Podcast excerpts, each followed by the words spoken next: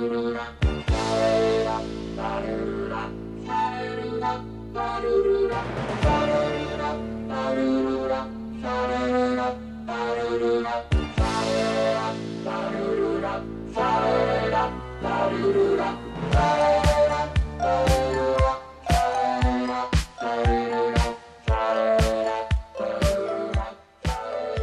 Bienvenidos a una nueva emisión de It's Alive, un podcast de cine que va por otro lado. Aquí quien les habla, como siempre, es Juanse y a mi lado. Malena, Hola Malena, ¿qué tal?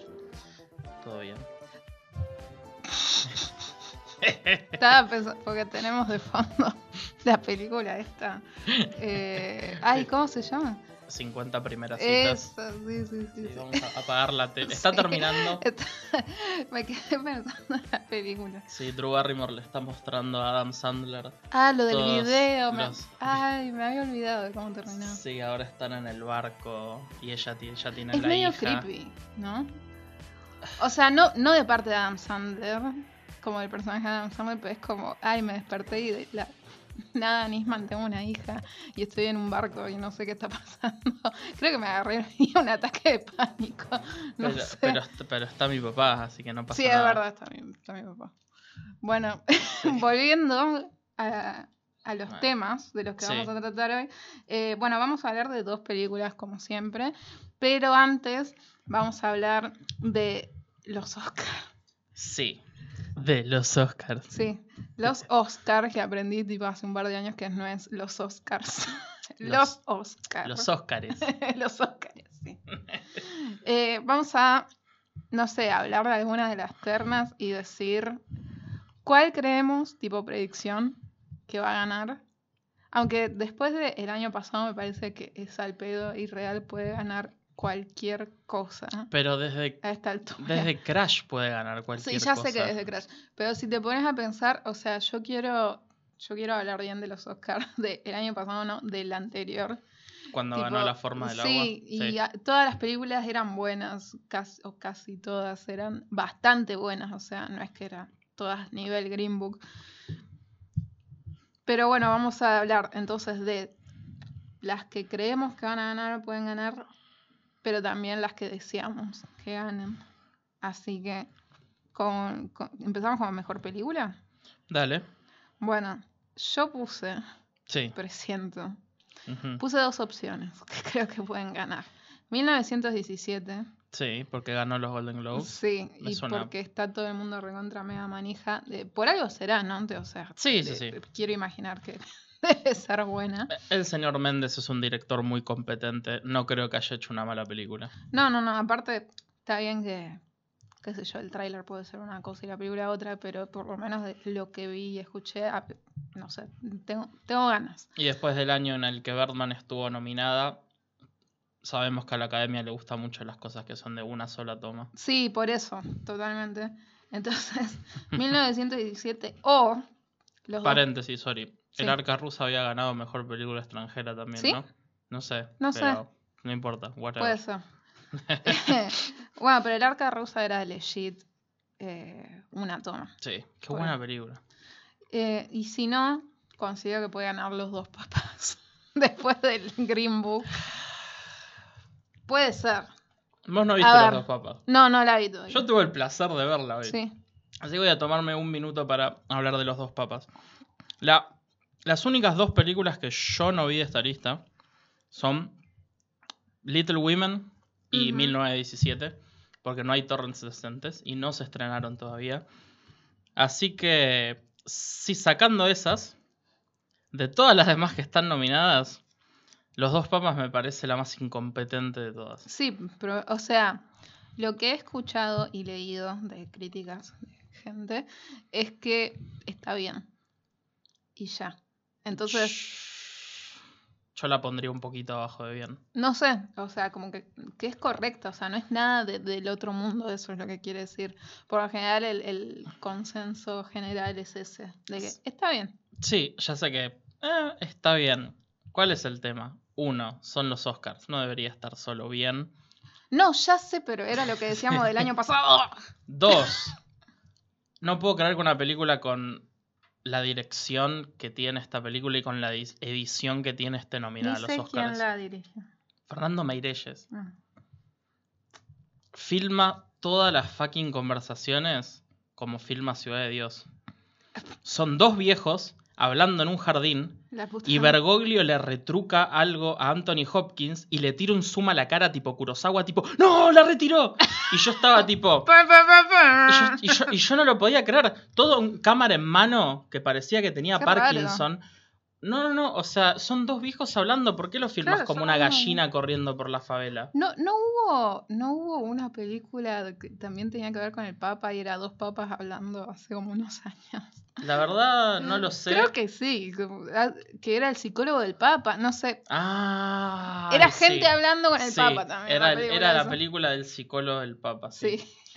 Así que bueno, no voy a concluir mi pequeño rant sobre los dos papas. Lo único que voy a decir es que me dejó bastante disgustado.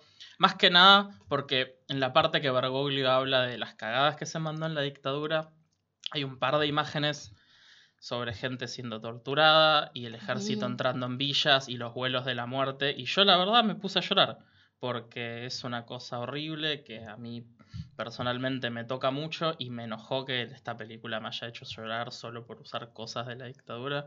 Pero no importa, Bueno, voy a, ya está, ok. Me pa- no me gustó para nada. Así que bueno, seguí vos. Sorry. Eh, y mi deseo, obviamente, es que gane Parasite.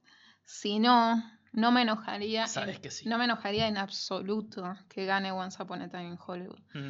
porque me fascina. O sea, la vi de nuevo hace unas semanas y subió considerablemente en mi top de favoritas del año. Así Sí, que same. eso. Encima fue gracioso porque vos la viste de nuevo y me contaste esto. Sí. Y me diste ganas de verla de nuevo. Sí. Y yo la vi de nuevo. Y cinco días después vi una nota no sé dónde que decía Once Upon a Time se pone mejor cada vez que la vas viendo. Y yo Sí, tipo, pero- sí, sí. sí, la verdad que sí. sí. Así que si solo la vieron una vez, véanla de nuevo. Vale la pena. Eh, mira, yo real puse como... Siento que se lo van a dar al Joker. Yo lo, pe- Te juro. lo pensé un toque, pero dije, mm, no sé, me voy a tirar por estas. Y me terminó de más posible. Y me terminó de convencer una nota de Oh. AV Club. Que no la terminé de leer porque francamente no me interesa leer una nota sobre el Joker. No. Pero una de las cosas que decía al principio de la nota era. El mejor truco que hizo esta película fue que seguimos hablando de ella. Mm, Y fue tipo, la puta madre, la gente sigue hablando de esta película de mierda. mm. Y no puedo evitar tener ese, esa cosa atrás mío que me dice, se lo van a dar. Y los memes, Juan. los Y los memes. Pero nue- 1917 es la apuesta segura. Si, vos- si, si se juntan y apuestan plata de verdad sobre los Oscars, la apuesta más segura suele ser la que ganó el Golden Globe. A menos de que sea un año como Crash y se va toda la mierda. Pero al igual que vos, eh, yo a mí me gustaría que gane Parasite. Y no me molestaría que ganara Once Upon a Time o tampoco Marriage Story, porque la verdad me gustó. O sea, sí, pero es como. no, no, no, no se lo merece. Es como al lado de la otra Pero, tontería. pero, really? no, pero no estaría tipo.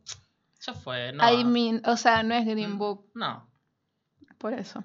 para nada. Así que seguimos. Eh, mejor director, yo puse Sam Mendes, que siento que se lo van a dar. Obviamente mi deseo es que sea Bon Joon-ho.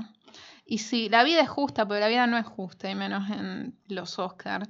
Sí. Siento que hay una chance de que no se lo den a Bon Joon-ho, entonces si no se lo dan a él, presiento que podrían dárselo a Sam Mendes. Sí. Em, ¿Vos igual? No. sí, exactamente igual. O Ah, sea, pero es lo de una sola toma. Claro.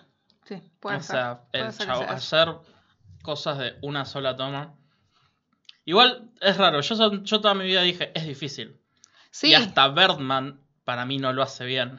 no, pero después de- aparte es trucado, o sea, Claro. es- Pero después de ver One Cut of the Dead, donde todas las transiciones están recontra bien escondidas y aún sabiendo dónde están no me doy cuenta que pasan, es como, che, esta gente lo hizo con muy poca plata. Sí. Espero que Sam Mendes lo haya hecho igual de bien con el presupuesto millonario que tuve. Sí. Y después, bueno, como decíamos en la categoría anterior, No me molestaría que se lo den a Tarantino tampoco. No, obvio, es, o sea, no lo dije, pero sí, of course, no me molestaría. Lo amo. Así que sí, probablemente gane 1917. Nos gustaría que gane el señor Bong Joon-ho. Sí, sí, please. Please. Mejor actor, eh, yo puse, obviamente se lo van a dar a Joaquín Phoenix. Sí, vos sabés que sí. Ya está, eh, cerramos acá. Sí, sí, sí. Pero mi deseo profundo y eh, viendo de nuevo Once Upon a Time in Hollywood es como, DiCaprio, te amo. Como es, no sé, siento que es la mejor, una de las mejores actuaciones, si no es la mejor. Para mí, es- en mi opinión, Me es la mejor. Sí, zarpado. Me encantaría, me encantaría que ganase DiCaprio o Antonio, Banderas, vos sabés que sí. Y hasta, mirá, yo la verdad, excepto Jonathan Price, no me molesta que gane nadie. Sí, no me molestaría que gane Adam Driver, pero tipo, mi, de verdad me encantaría que ganase Antonio Banderas o DiCaprio. Mm. Mejor actor de reparto. Hmm. eh, no sé, puse eh, Brad Pitt porque está arrasando en absolutamente todos, en todos los premios. O sea, Claro. siento que podrían dárselo tranquilamente. O puse barra, tal vez, Anthony Hopkins, porque siento que le encanta darle premios a Solo porque está viejo. viejos caracterizados como a Gary Oldman. Gary Oldman gordo. Em, Sí, eso es verdad. mi deseo sería que gane Joe Pesci. Y no me molestaría en absoluto que ganase Al Pacino tampoco. No, los dos en The Irishman están muy bien. Sí, me Son la mejor parte de la película. Sí, me encantaría que gane Joe Pesci. O Al Pacino también. ¿Vos igual? ¿O, o cuál crees que, que va a ganar? Eh, yo había puesto, o sea, yo creía que iba a ganar al Pacino. Mm, Y a último momento, cuando estaba revisando, me puse a ver que Brad Pitt ganó muchas cosas por Sí, este sí, papel. sí. Y fue tipo, ah, Pero en casi. En, en todo lo que vi. Brad Pitt, Brad Pitt. ok. es que la verdad que está No, o sea, súper. increíble. Súper. Así Eh, que Pero me sí. gusta mucho más Joe Pesci. Al Pacino barra Joe Pesci barra Brad Pitt, cualquiera de esos tres, estoy muy contento que ganen. Pero probablemente se lo den a, a Brad Pitt. Deseo. Mejor actriz, eh, Renée Zellweger, presiento. Y le dieron el Golden Globe. Sí. Y la verdad es que está bien. Sí, La verdad que no la vi porque me da muchísima paja. Me encantaría que se lo den a Scarlett Johansson. Sí, eh, ese es eh, mi deseo, también mi voto deseo que, que gane Scarlett deseo. Johansson. Porque estuvo increíble. No vi las otras películas, pero ¿viste en esas situaciones que decís, "Du- dudo que la sobrepase a alguien? Por lo menos este año. Em, mejor actriz de reparto, puse que probablemente se lo den a Laura Dern. Y mi deseo es que gane Laura Sí. Dern. Sí, sí, sí, que ganó el Golden Globe, si Sí. no me equivoco, sí. La amo y estuvo. Nada. eh, lo dije en el capítulo que hablamos de Marriage Story, que creo que mi parte favorita de Marriage Story son Laura Dern y Rey Laiota. Eh, tendría que estar nominado. Eh, si no puse que tal vez Katy Bates, eh, no vi todavía la de Clint Eastwood, pero sépanlo que la voy a ver por Katy Bates, que la amo. Una genia. Eh, bueno, vos igual entonces. Sí, sí, sí. Mejor película de animación, ¿vos qué Mm. pusiste? Mejor película de animación. Yo había puesto Deseo que gane Missing Link, pero probablemente se lo den a Toy Story 4. Sí, porque mismo. es fucking Porque Toy. Story 4. ¿no? Pero en los Golden Globes ganó Missing Link. sí. Sí, igual eh, he notado una diferencia en lo que es mejor película de animación entre Golden Claro. Globes y Oscar en casi todos los años. O sea que, no sé, yo siento que... Igual, o sea, hablé... O sea, siempre hablo mal de los Oscars del año pasado porque fue un bochorno. Mm. tipo, para todo el mundo.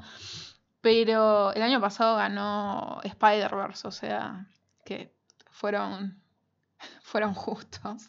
Y ganó la, la película que tenía que ganar. Pero no sé si también siento Toy Story 4. Frozen no. Toy Story 4. Tira ¿Mm? más. Frozen no, Toy Story 4 siento que tira más. Igual Frozen no está ¿No nominada. está nominado? No, tendrían que haber nominado a Frozen.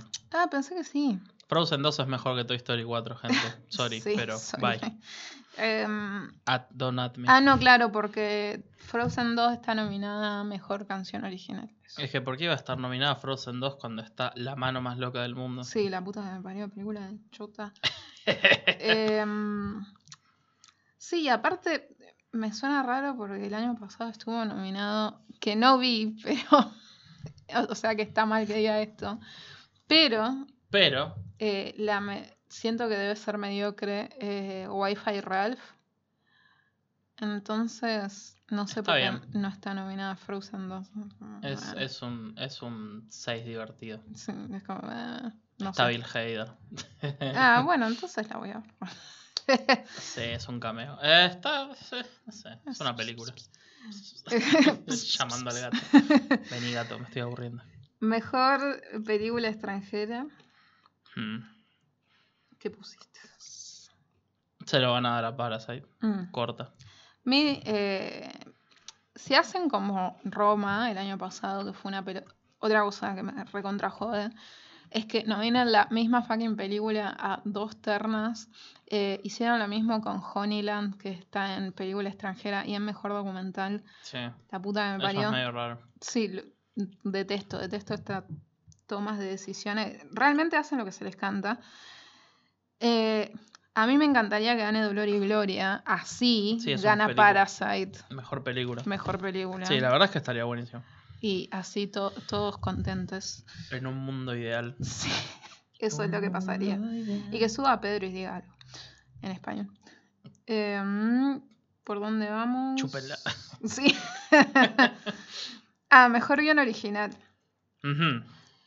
Eh, siento, y la verdad no me molestaría, que va a ganar Knives Out. Podría, la verdad es que sí. Es un guion muy redondo, eh, la vida de nuevo. Y, y sí, es sólido. Esa- ese es el adjetivo que usaría. Mi deseo es que, reitero, no me jodería que ganase Knives Out, pero mi deseo es que gane o Once Upon a Time in Hollywood o Parasite. Claro. cualquiera de las dos estaría muy bien. ¿Vos qué pusiste? Eh, yo en realidad puse como deseo que gane Knives Out. Porque, no sé, estaba tipo... Las cosas que me gustan nunca ganan. Excepto el año de The Shape of Water. Entonces la puse como deseo. Y puse que siento que se lo van a dar a Tarantino. Ah, ok, sí. Porque la realidad es que esta película es muchísimo mejor que The Hateful Eight y Django. Y le dieron el Oscar por esas dos. Sí, por eso. Así que probablemente yo siento que se lo van a dar. Pero no vi 1917. Pero sí, pero sí, ninguna de las, que están acá me molestaría que gane. Porque la verdad el guion de Marriage Story está buenísimo. Sí, también. no sé. Está muy bien Bueno. armado, las conversaciones son increíbles. Y por ahí no es tan redondo como Knives Out, pero. It's, it's very good. sí. Eh, mejor guion adaptado. Eh, para mí se lo van a dar a The Irishman. Sí, I sí, mean, probablemente. sí. Y, y sinceramente no me jodería que se lo den. Es como, sí, The Irishman. Ok. Eh, igual me gustaría que gane Jojo Rabbit. Es que a mí me gustaría que gane Jojo Rabbit porque no vi Little Women, pero de las otras opciones que hay es tipo. ah. Igual el diálogo de los dos papas. Creo que si cierro los ojos. Capaz y- se lo dan. Creo que si cierro los ojos y no veo la pésima dirección y la pésima edición que tiene la película, puedo disfrutar más el guion. Porque hay un par de momentitos donde yo estaba tipo, oh, la tiró, bien ahí. Sí. Y un par de conversaciones entre ellos que está Uh. muy buena. ¿Qué onda, Minujín? Está ahí. ok. Siento que, o sea, mira, acá es cuando me pongo el sombrerito de aluminio. Siento que Meirelles, aún siendo latinoamericano, Sí. lo que él me proyecta con lo que veo en la película es que le puso toda la onda a dirigir a Price y Anthony Hopkins y cuando dirigió a Minujín fue tipo, eh, Minujín, hace- habla a cámara y decí tipo el papa, y no sé. Pero está bien, es Minujín. El tema es que las escenas donde está están. No sé, cada vez que la pienso. No quiero ser. Me da, me da paja ser malo. Sí, no la vi, la verdad, así que... La gente que me conoce y mis amigas dice, eh, a vos te gusta rantear, eh, a vos te gusta bardear. A mí no me gusta ser mala con las cosas, pero si la sigo pensando, te digo que la película está mal dirigida. Ok, Y no, ¿está y bien? nada, no me saquen de contexto, Sí, porque no lo dije técnicamente. Pero no me sorprendería si le dan el guion a esa, porque es como para la careteada. Mm. Y además, viste, a los a la gente de los Oscars le gusta mucho esto de la tragedia latinoamericana. sí, Más con tragedias que hicieron ellos. sí. Entonces, Yo veo eso, siento que capaz en documental se va a ganar el documental este que habla sobre.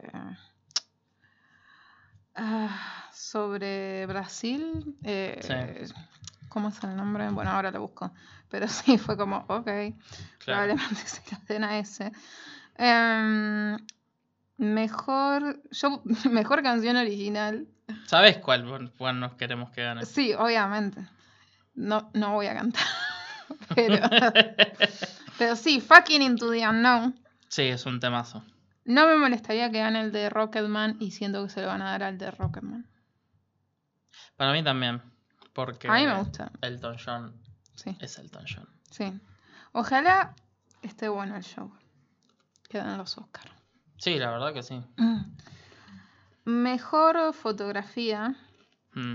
Para mí se lo van a dar a 1917.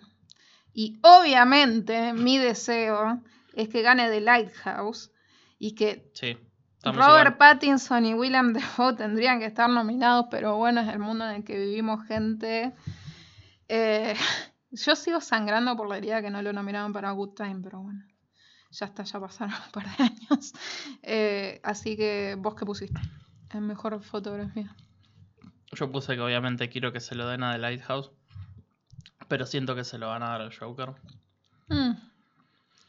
Porque De- tiene esta fotografía de Scorsese en los 70 bien de que lo que le gusta a los viejos de chotos. viejo lesbiano, sí. Entonces es tipo. Sí. Sí. Pero al mismo tiempo, la fotografía de 1917 es de Roger Dickens, que es uno de los directores de fotografía más legendarios de toda la fucking historia. Por eso. Así que solo por. O sea, obviamente no me ofendería que ganasen. Así que más allá de que la película debe estar buena y la fotografía seguro que está bien, pesa mucho el derecho de piso en los Oscars a veces. Y, Y, fucking Roger yo, Dickens es eh, Lord- fucking Roger sí. Dickens. Sí, está bien. Igual, eh, qué sé yo, Ennio Morricone recién ganó hace un par de años. Así que no sé qué onda con, con eso también. Como no, no sé si le dan. A, va, a veces no le dan mucha bola al, tipo, al Sí. nombre o derecho de piso. Eh, mejor. Esto eh, cuando lo busqué es raro, capaz tendría que fijarme en la página oficial de los Oscars, pero en categorías decía solamente mejor sonido, no decía como edición de sonido y mezcla de sonido. Claro. ¿Está separado? Yo estoy en la eh, página de los Oscars, así que ya te digo. Ah, mejor música, música original, bla, bla, bla, bla. Diseño de producción. Sí, está Sound Mixing y Ah, Sound Editing. Ah, ok. ¿Y cuál- eh, cuáles están nominados? Porque no En tengo- edición de sonido está Ford Ferrari, Joker 1917, Once Upon a Time y Star Wars. Mm. Probablemente 1917. Sí, eh, yo puse en 1917, aunque eh, me gustaría que ganase Once Upon a Time in Hollywood de nuevo. Sí, pero las películas bélicas, si están bien hechas, siempre suelen llevarse Sí, sí, sí, sí. premios siempre. así. Y mezcla de sonido está Ford Ferrari, Joker 1917, Once Upon a Time y Ad Astra. Sí, eh, probablemente gane los dos 1917 y siempre ganan los dos. Eh, aunque es distinto, o sea, no tiene que ver una cosa. Es sonido, pero bueno, mezcla es como el conjunto de todos los sonidos puestos armoniosamente. Y eh, viendo de nuevo Once Upon a Time in Hollywood, pues, es esencial también a la, a la creación de, de este mundo, de este Hollywood de esa época. Eh, así que sí, seguro 1917, pero me, me gustaría que gane Once Upon a Time in Hollywood.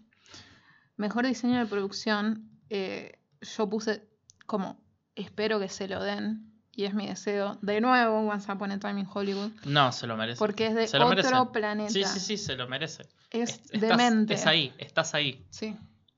Es, no hay manera, no hay forma, no hay nada de la película que diga no estás en California en 1969. Sí, yo estaba viendo por segunda vez con mi vieja y le decía, mirá los carteles.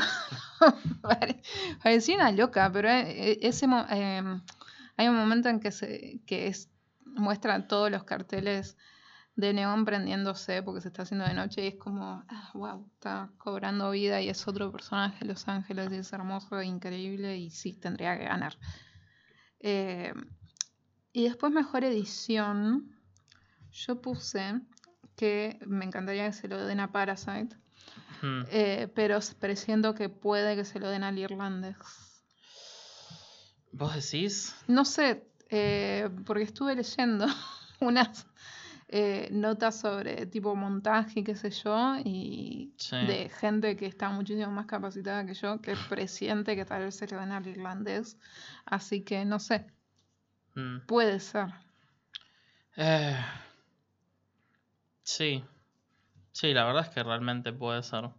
Porque Ford Ferrari y Jojo Rabbit no creo que tengan una edición del otro, de otro mundo ni particularmente destacable. Ujú. Eh, Joker, sí. Para mí está entre Irishman y Sí. Parasite. Sí, Y puede que se lo den a Irishman. Sí, no, tenés razón. sí. va, qué sé yo, por cómo cuenta la historia, es bastante esencial el montaje de Irishman, y, pero me gustó mucho más el de Parasite. Sí, a mí también. Eh, ¿Vos tenés alguna otra terna para discutir, para decir qué creemos que va a ganar? Yo no tengo otra. ¿eh? Y a mí me gustaría que mejor música original, aunque todos están hablando del Joker, sorry, la banda sonora del Joker me pareció la nada Nisman. Y no vi Little Women ni 1917, pero yo estoy hinchando por Randy Newman. A mí la banda sonora de Marriage Story me gustó bastante. Sí. Y ahí es cuando me acuerdo que en realidad, en general, Randy Newman me gusta lo que hace. Solo tiene que dejar de cantar sus canciones. Está bien. Y como último, última terna de la que voy a hablar es efectos visuales. Ah, sí, yo eh, puse Avengers, probablemente gane. Pero no puedo creer que esté nominado The Irishman. No se ve bien, gente. No se ve bien. O sea, Por el amor de Dios. eh, estuve viendo varios videos donde explican cómo hicieron los efectos y es un quilombo que la puta que me parió. O sea, todo porque. Scor- no sé si dije esto ya, pero todo porque Scorsese no quería que los actores tuviesen eh, estos trajes. Mm, O sea, quería que estén con tipo vestidos como se ve en la película, porque si no le parecía un- una distracción horrible, innecesaria y que no iba a ayudar a hacer la película. Eh, pero eso complicó las cosas por mil más o menos. Y yo siempre les recomiendo que vean los videos de. Va, creo que una vez lo dije solamente, pero de nuevo lo repito, de Corridor View, que son unos chabones que están especializados en eh, CGI. Y básicamente lo que dicen ellos, eh, además de explicar todo esto que les estoy diciendo, es que si vos ves bien de Irishman y te da esa sensación de que la cabeza flota, es porque justamente tenían puesto trajes comunes y no los trajes que se necesitan para por lo general hacer efectos CGI. Entonces es demasiado notorio el corte del cuello con el resto, con el resto del cuerpo. Y, o sea, por todo lo que explican, que hay gente que entiende, admiro que hayan hecho lo que hicieron en The Irishman. De ahí a que se vea bien, bueno, es otra cosa. Eh, Sí, se ve bastante fatal a veces. a veces sí, a veces sí. eh, lo que pasa es que es un quilombo porque tenían que tener todo el tiempo en cuenta la luz de cada espacio en el que filmaban. de verdad es de no creer. Y, y lo pienso cada vez más y es como, ¿qué al pedo? Como, ¿qué al pedo haber hecho todo esto? que al pedo y a la vez no, porque siempre banco el avance de la tecnología y a gente como Ang Lee como que empujan a que haya nuevos desarrollos y tipo pensando en el futuro, pero pudieron haber hecho las cosas eh, con otros actores, como actores jóvenes, no, no sé. para mí es re innecesario. Eh, sí, para mí se van a dar Avengers. Sí, yo, yo, yo quiero que se lo den a Avengers. Claro, yo no la vi, pero me puedo imaginar. Más que nada porque a mí hay películas donde veo los efectos y digo, ah, están buenos. Y hay algunas donde veo los efectos y digo, oh, no están buenos. Pero muy pocas veces hay una película donde hay un efecto muy particular y muy importante que es makes or breaks the movie.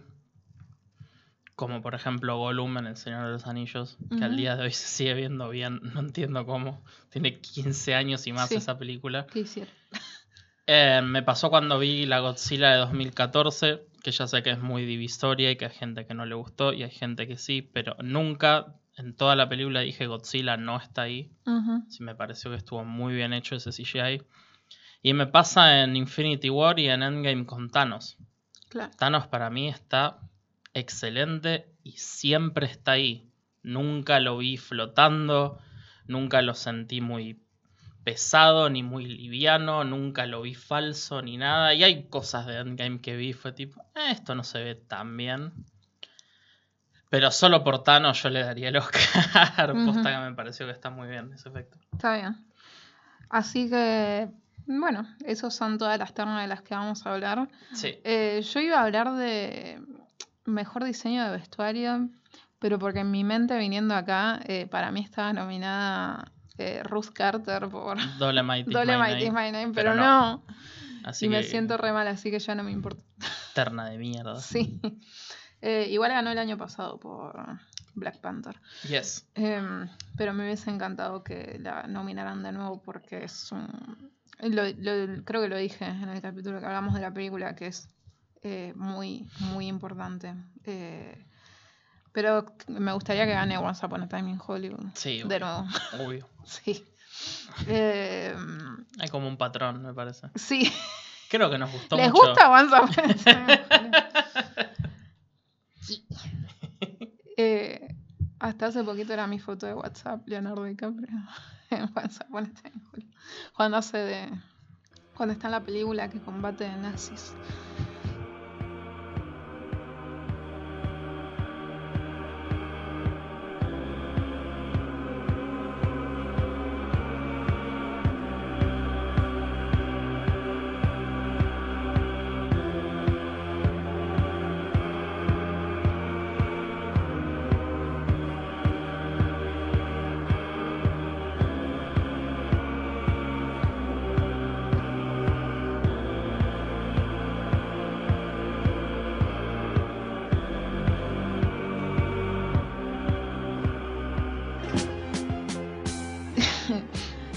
Pero bueno, cambiando de tema y a lo más importante. Bueno, no sé si lo más importante, qué sé yo. Vimos dos películas.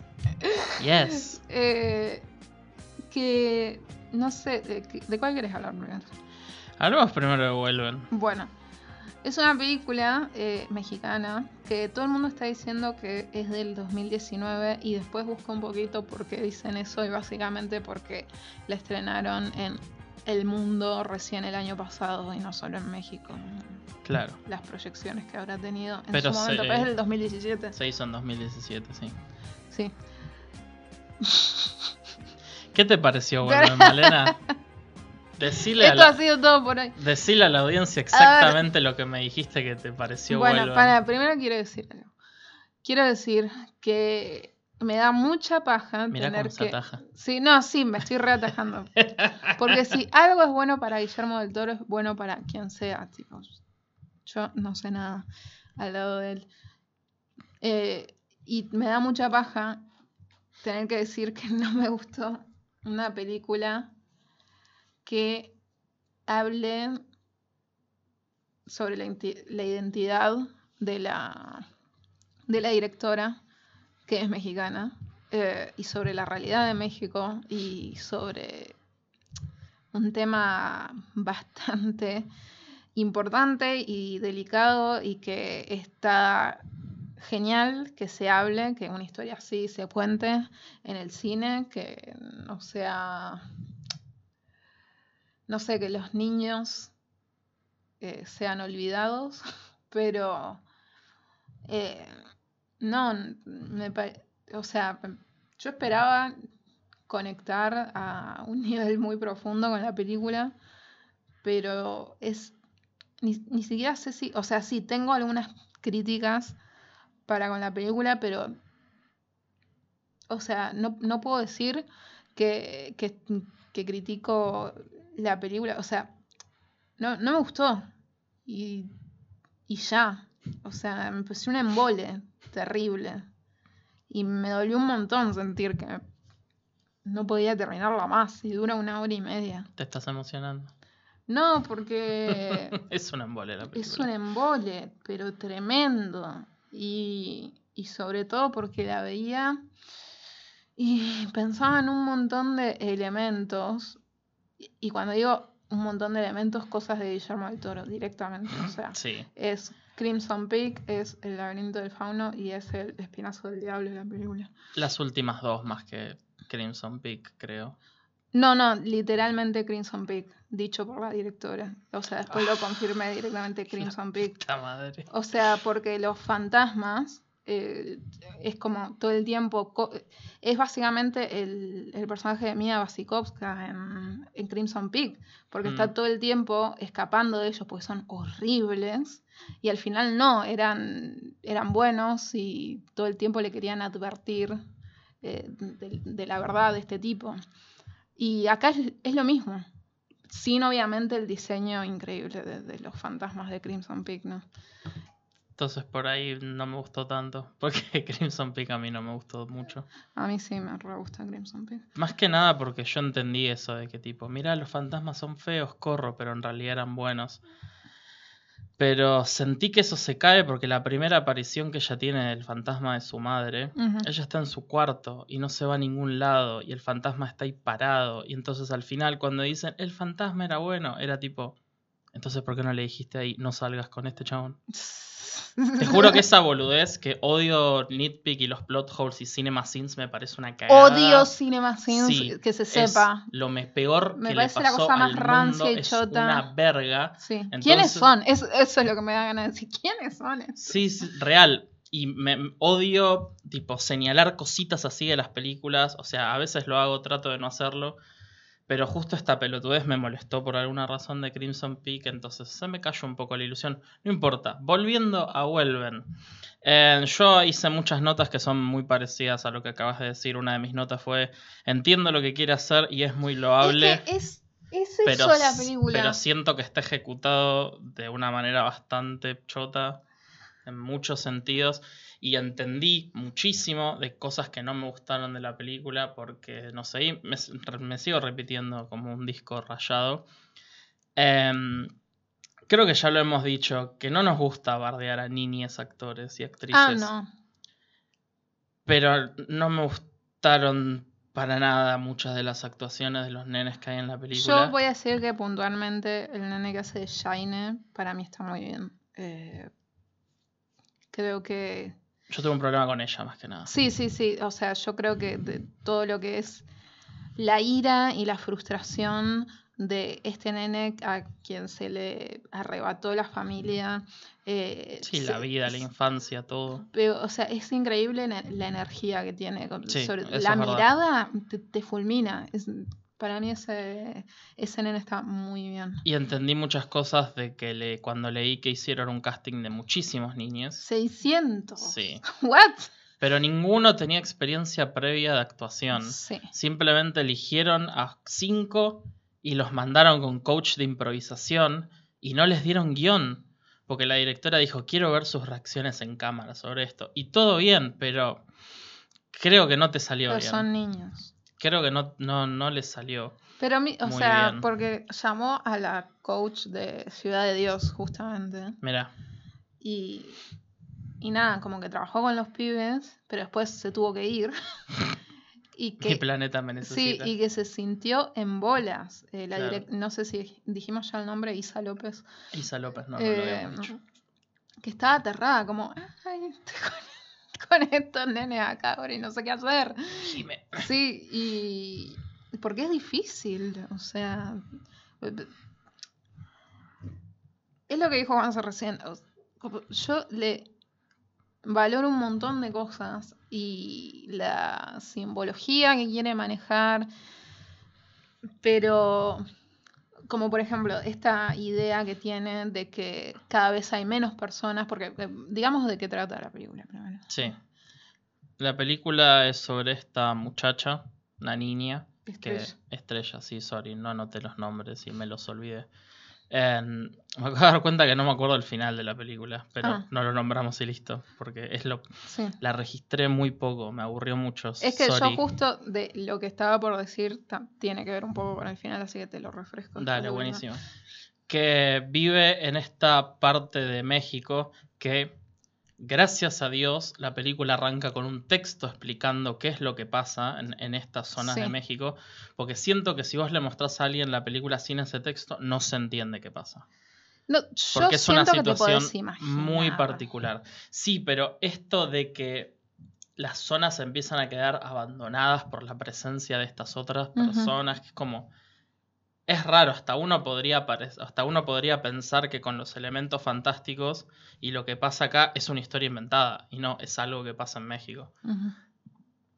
Que están en estas partes de las ciudades que están muy, muy, muy asediadas por grupos mafiosos, pandillas, no sé cómo decirles, los huascas le dicen.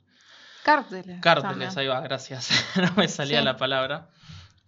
Entonces lo que ocurre, que es lo particular de estas zonas, es que se llevan a la gente, se llevan a las mujeres, se llevan a los niños también para diferentes tipos de esclavización. Sí.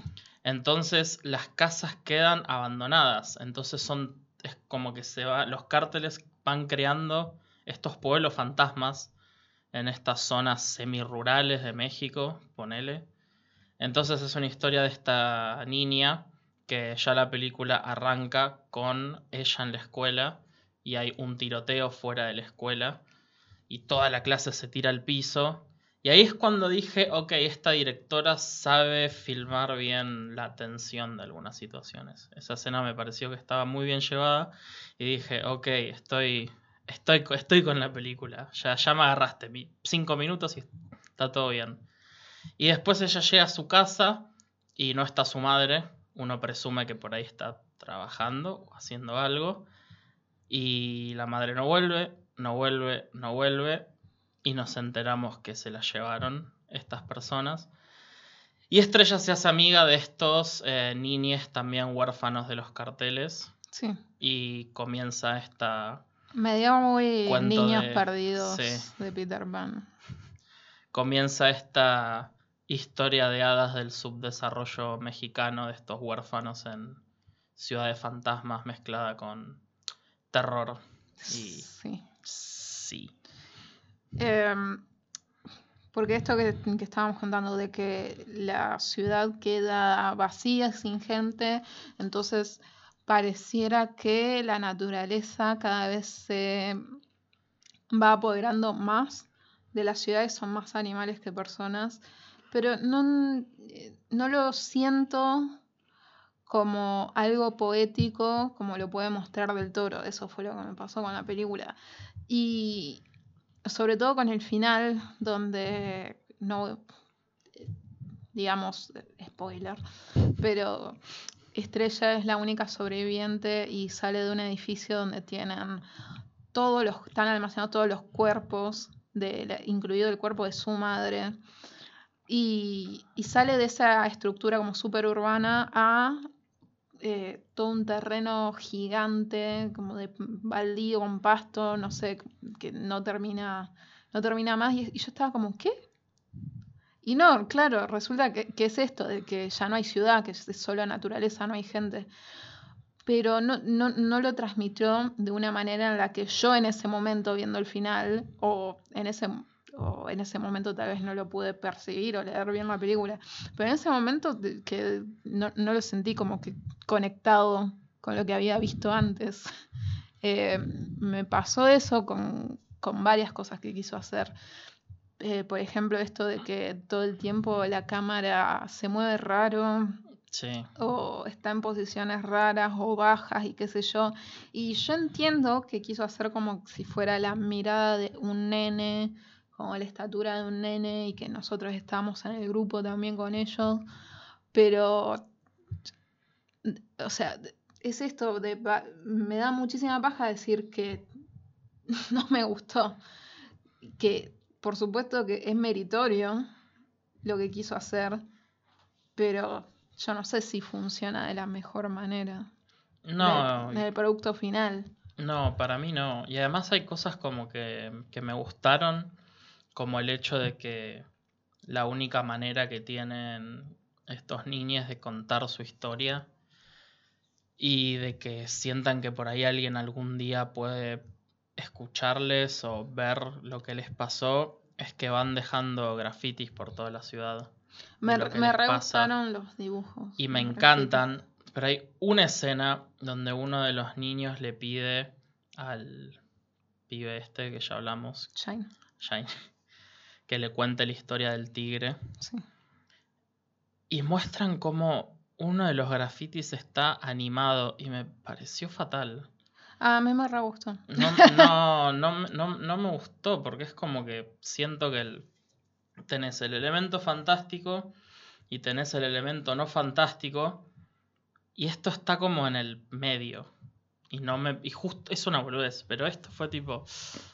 eh, no sé, y a veces como que. Yo lo entiendo desde la imaginación. No, sí, ya sé, pero. No sé, y hubo. Al principio sentí que el.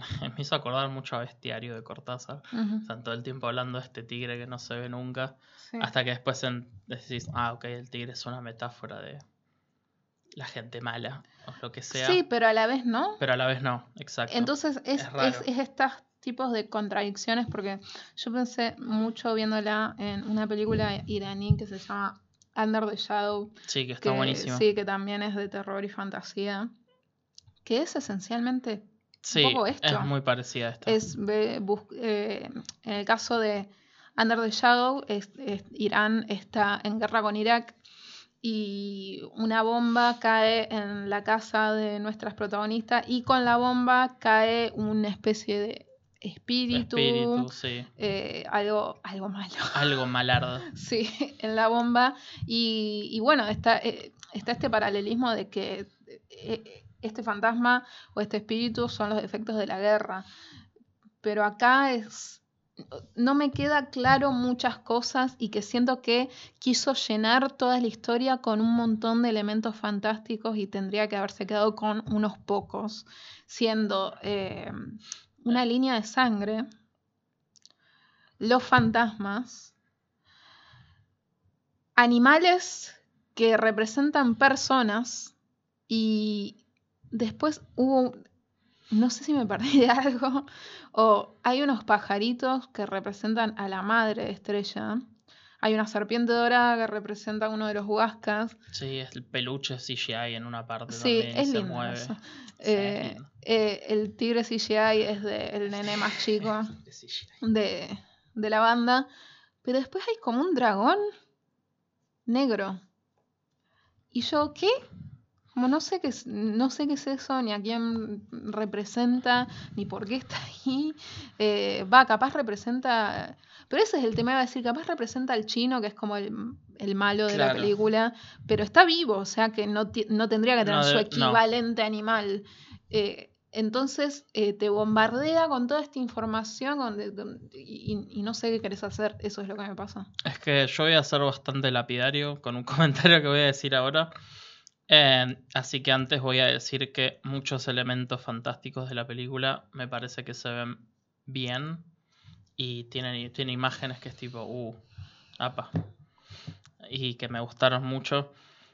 Pero si tuviera que poner todos los elementos fantásticos y de terror en una escala, la escala iría de innecesario a arruina la película Mm. porque realmente sentí que estaban muy desconectado de todo, aún sabiendo y entendiendo que cada uno de estos elementos tiene su equivalente y que aparecen después de que se van muriendo estas personas. Pero los elementos fantásticos me parecía que estaban mal aplicados, muchas veces no se veían tan bien y no es por una cuestión de efectos o que tenían poco presupuesto, porque siempre hay una manera de rebuscárselas, como que estaban, ya dijimos, y- filmados raros. Sí, o de, o de última lo aceptás, porque yo lo veía y pensaba en una película brasilera del, del 2017 también, que se llama As Boas Maneiras, Mm. y que tiene sus limitaciones, tipo a la hora de los efectos CGI. Pero está bueno, a mí me encantó esa película y de paso la recomiendo porque también eh, es, eh, tiene elementos de fantasía y terror. Em, pero no, no son relevantes a la hora tipo, de, de contar la historia como, ay, no, me gustó menos porque este hombre lobo seguía más o menos. No, Claro, no, no, no. Y además, como ya dijimos, el personaje del pibe nos gustó mucho y sentimos que tendríamos que conectar más con estas Eso personas. fue lo que me dolió. pero y que no, me da paja. pero no puedo porque están todos estos elementos fantásticos que no me, no me no hacen nada por la Sí. Y siento que todo lo bueno que tiene la película Está muy se, cargada se con eso. se complota entre sí para hacer que no funcione. Y me da muchísima paja decir eso.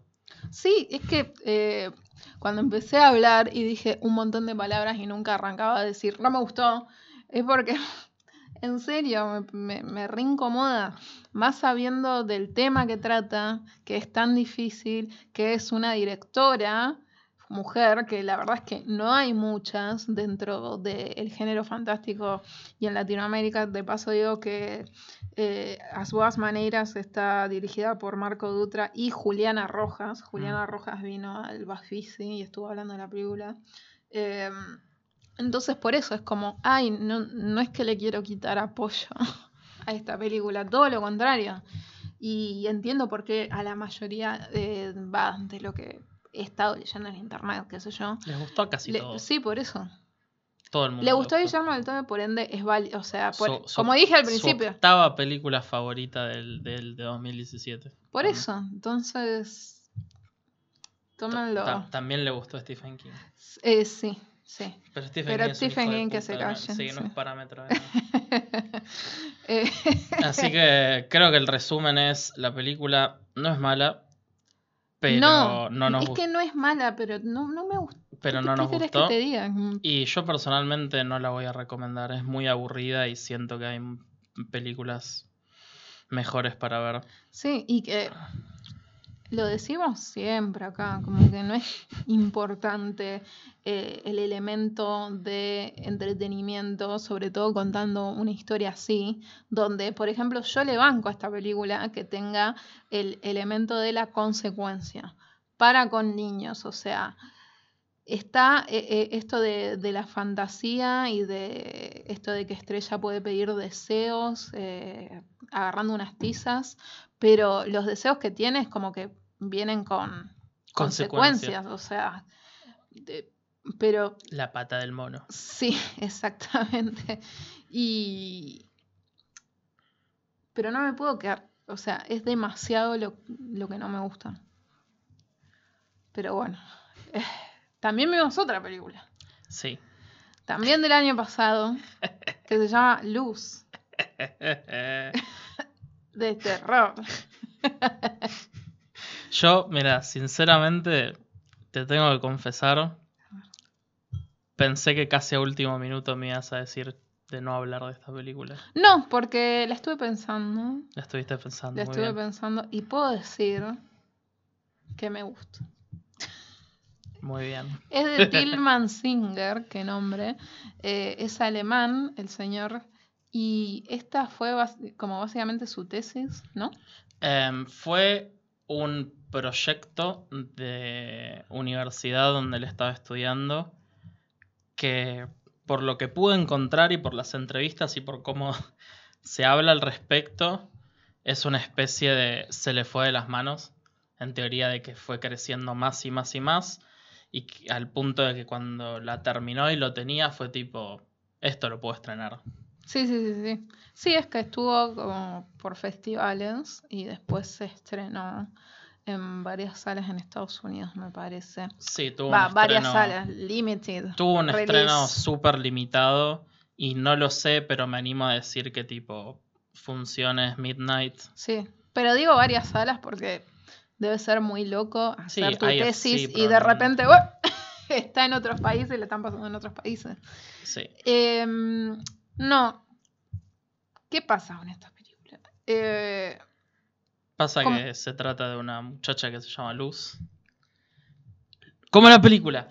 así es. Oh my god. Mira, yo cuando vi el trailer y la película se llamaba Luz, me hizo acordar a una película coproducción española de un director español, pero está en inglés, que no me estoy acordando el nombre. Es de un director español, como si te dijera eh, nivel de, de conocidez, que no es una palabra, eh, Paco Plazas, Ah, sí, Paco. pero no es de Paco Plazas. Ah, ok. Es como si te dijera, es de un Entiendo. equivalente a Paco Plazas, que tiene que ver sobre demonios y oscuridad y la vi muy de pibe Ay, no un día sé. en mi casa con un chabón random con el que mi vieja estaba saliendo en esa época y fue tipo, ¿qué es esta verga? Pero, que, pero nada que ver, es, solo se llama Luz porque la protagonista se llama Luz. Sí. Es una taxista chilena, Es básicamente Winona Ryder en Night on Earth. sí, que es muy bizarro. Es una taxista chilena eh, y se nota que es mucho una tesis porque el- es- si- Tillman se agarra de un montón de cosas para su película y se nota y no me parece mal. Pero es una taxista chilena que llega a una comisaría que parece atrapada en 1973. Las locaciones de la película me parecieron muy buenas. A mí me mm, sentí que estaba tipo en una de las primeras películas de Cronenberg. Sí, esos espacios raros. rancios. Sí. Y llega a esta comisaría en un estado como que Sí. shock se podría decir que está como que no entiende No nada. entiende nada. No entiende nada. Y la verdad es que la audiencia tampoco entiende No te- nada durante sí. muchísima parte de la película porque inmediatamente corta, La audiencia es A el una- pelado. sí, corta a un chabón en el bar que es un psiquiatra, psicólogo. Sí, sí, te- Sí. Hablando con una chabona rancia que le está contando una historia de cuando ella estudiaba. Y hablan en alemán. y hablan en Porque alemán. hablan en inglés, en español, en alemán en la película. Sí. Y la cosa es que la flaca esta le pasa un demonio o una presencia al chabón. Y al chabón este lo llaman para que venga a hacerle de perito psicológico a Luz, a la comisaría. Y las cosas, por una hipnosis muy rara que le quieren hacer a, a ella para que cuente mejor la historia de lo que le pasó y bla, bla, bla, bla. Vamos de a poco. Estaba por decir, tipo, destapando la historia, pero es como No, demasiado. No, se destapa un carajo. No se entiende una mierda no lo, que pasa en la- mierda. lo que pasa en esta película. Y Tuve que leer la fucking sinopsis para entender lo que estaba pasando en esta película. sí, y es como se lo dejo pasar porque mismo el chabón no sabía tanto lo que estaba haciendo en términos de narrativa. ¿eh? No, estoy hablando en- a la hora de hacer la película, porque algo que le banco mucho a Luz y que al final del día puedo decir que me gusta, A mí también me gustó. es que eh, lo que decíamos de esto de que tiene un ambiente pesadísimo, Pesadísimo. y te da todo el tiempo una sensación de que hay algo que está mal y es irrevertible. Pero no está tan mal. Pero no está tan mal. No, hay algo que está mal y no, y no se puede cambiar. Y no se puede revertir. Y, y ayuda muchísimo que esté filmada en 16 milímetros. Eso también. Tremendo. La- el tamaño de los granos que tiene esta película. Sí, muy, muy, muy lindo eso. Como me, Sí. me da ganas de tocar. Sí, la sí, sí, no, no, pantalla. no, es que y se nota muchísimo por eso que es un proyecto estudiantil, porque suelen obligarte a filmar en cinta, que Mm. no está mal, pero es un proceso de mierda. Y nada, yo estoy viendo mis notas y la verdad es que hice cuatro notas, porque en un momento fue tipo, si empiezo a hacer notas, no le presto atención a la película.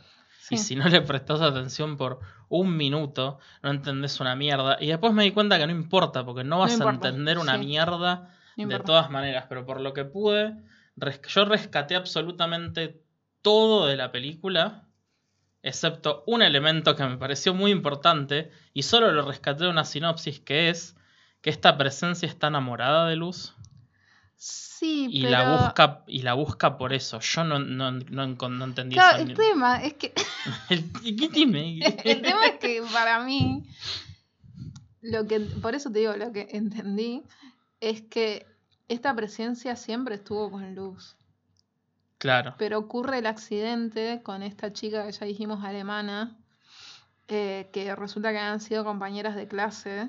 Y al chocar pasa a ella, y de ella pasa al psiquiatra, y el psiquiatra vuelve a luz. Yo Mm. entendí eso de la película. No sé si es eso, pero yo entendí que como que el, de- el demonio en realidad siempre estuvo en ella. Y que podía invocarlo cuando decía unas palabras como una oración que, lo voy a decir ahora, o sea, sonaba Inf- rara, Infantil. sonaba re tonta. Sonaba como algo que dice una. Es que ahora que lo pienso tiene sentido, porque iba a decir, suena algo que dice una pendeja o un pendejo boludo en una escuela católica cuando tiene 13 años, pero es justamente en la situación en la que estaba Luz Sí, cuando se da toda esta historia. Porque la película no se toma un carajo el trabajo de mostrar de que esta presencia llega al mundo cuando una piba que queda embarazada en el instituto religioso donde estaba Luz y esta otra chabona que es la que está en el bar la alemana. curs- la alemana cursaban en su adolescencia, queda embarazada y por alguna razón Luz le dice que la, la- la puede ayudar a abortar con un ritual y hace un ritual que hay como unos flashes de esto. Margarita. Sí, y es tipo, ok. Sí. Y- Eh, no sé. Es, es como. Le pasa a Juanse que es como ver obrero y parásito. Un poco. Pero, pero después, o sea. Pero me gusta Aurora y Parásito. sí, a mí también. Eh, a mí también me gusta. Pero por eso, o sea, no sé si es tan importante la historia, pero más cómo se siente la historia. Y algo que, que voy a decir que, que sí me sorprendió bastante es la, la actuación Claro. de, de todos.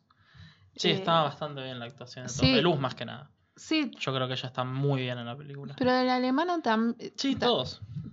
todos. Eh, Hasta y sobre el todo, chabón que está traduciendo durante hay las- un pobre que básicamente es. Pobrecito. Somos nosotros.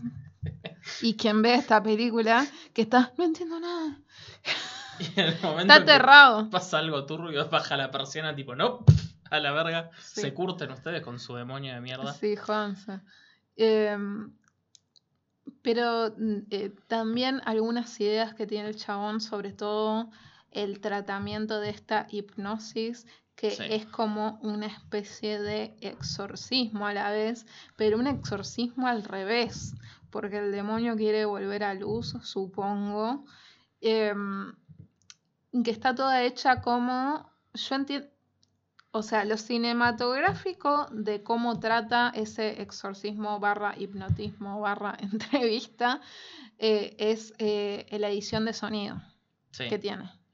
Y también cómo mezcla los elementos que pasan en la historia que está contando Luz con lo que está pasando Sí, en ese momento en una habitación de la comisaría. es que es muy teatral y yo no sé si fue consciente o a propósito de eso el, el director, pero lo sentí como un poco estaba viendo una obra de teatro. No, porque claramente el guion no apunta a contar una historia de lo más coherente. Entonces, que tenga tantos recursos cinematográficos creativos ayude a que la película genere una atmósfera y una personalidad, que eso ataja muchísimo el hecho de que tiene un par de cosas flojas y creo que por eso a mí por lo menos me gustó muchísimo. Va, me gustó muchísimo, me gustó. Pero después de ver Vuelven, Tampoco después, de ver, después de ver Vuelven me gustó muchísimo, porque salí Claro. de Vuelven diciendo qué paja me dio esta película y me puse a ver esta otra película y fue tipo, esto me toca partes. A pesar de que durante 10 minutos viéndola no pude dejar de pensar en El Exorcista 2, que es una película horrenda, Sí, pero a la vez bastante divertido. pero a la vez bastante divertida. Eh, la verdad es que estaba ahí, fue tipo, estoy contento.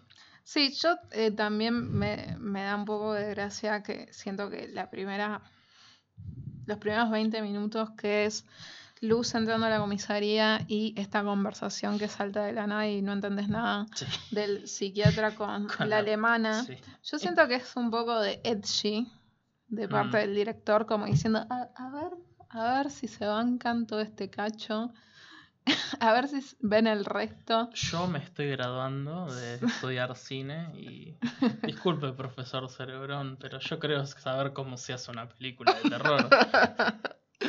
No, o sea, lo sentí como re provocador. De te pongo esta parte súper lenta y que no se entiende hacia dónde quiero ir, a ver si, tipo, si el espectador aguanta. Es- Como un poco me dio esa Es sensación. que todos los estudiantes de cine siempre tienen esta cosa de que quieren provocar. Sí, sí. Y que, lo, o sea, banco, o sea, No, probablemente haría lo mismo. Sí.